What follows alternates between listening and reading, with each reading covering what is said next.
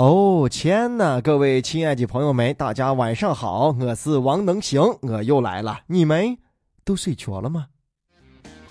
这去年呀，雪乡风景区的宰客现象可以说引起了很多人的关注呀。不过最近呢，雪乡推出了明码标价，再次引起了争议。宿舍方面，普通的炕位三百八十块钱一天，标价八百八十块钱；豪华双人间一千五百八。不过这还不是最终的价格，节假日呢还有可能上浮百分之十五到百分之三十。据网友爆料啊，虽然说价格堪比五星级酒店了，但是住宿条件呢却很一般，普通这炕位啊甚至也没有独立卫生间。雪是洁白的，人心却是黑的。去年说雪乡是在宰 K，，哎，今年我们明码标价了，我们不宰 K 了，哎，可不是，这是明着在宰 K 呀。看到这个价位都已经让人毛骨悚然了啊！刚郑总还说节假日呢，最高还可以上浮到百分之三十，你说咋想的？可不凑是一锤子买卖吗？像有的商家无意当中说出来的话一样啊！就我们这儿这冰天雪地的，你来了之后来都来了，我就不相信你还不住了，哎，你还不吃了是吧？就是你爱住不住，爱吃不吃，下次你爱来不来？哎。咱们中国境内啊，是吧？想看壮丽雪景，就我们这个地方最出名了，是吧？你总不能就动不动就爬珠穆朗玛峰去看雪去吧？来吧，爱来不来？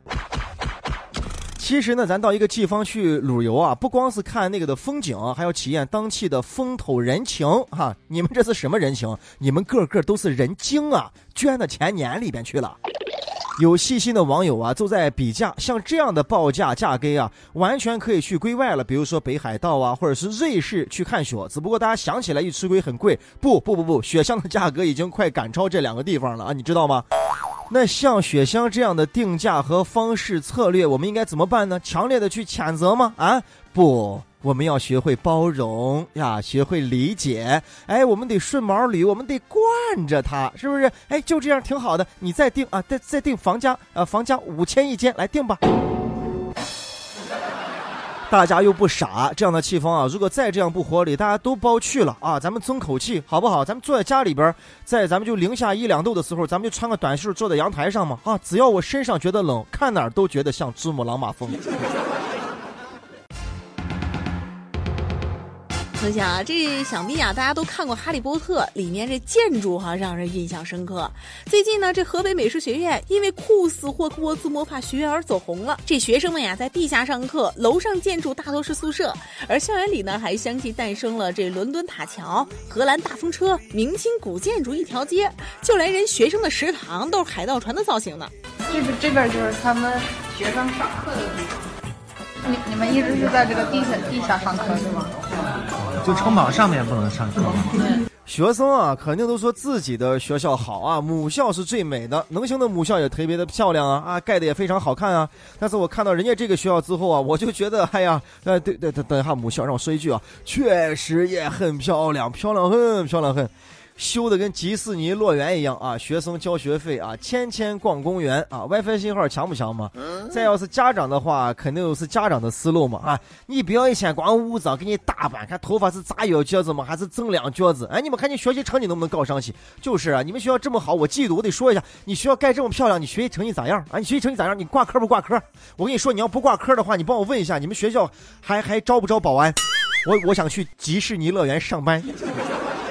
我看了一下这学校的图片啊，的确是一个既能配哈利波特，也能配还珠格格的地方。哎，哎，我有一个大胆的想法，能不能啊，咱们就把这个学校弄成这个紫旗学校？比如说，对吧？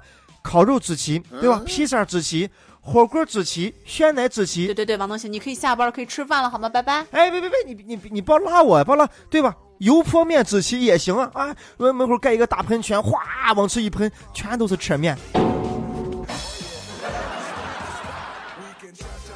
郑州的这朱大妈哈，总结了一套名为“不白活一回”的经络操，这一百多人聚在一起锻炼啊，吸气、大笑、拉伸、拍身体，这套操呀有六十多个动作呢，动作都比较夸张。朱大妈还说了，说只有自己身体好了，才不给儿女添麻烦，把自己的身体锻炼的健健康康的，不要给儿女添麻。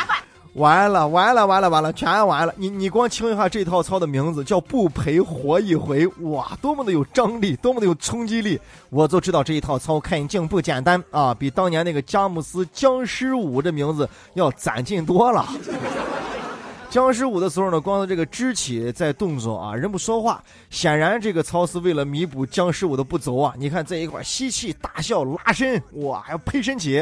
我看那个，我看那个视频啊，这个年轻人也没有这么蹦蹦跳跳的啊。我看见大妈们狂笑的时候，我情不自禁的我也笑了。可能这就是一种感染力吧啊！我情不自禁的加入到了不陪活一回的操队当中。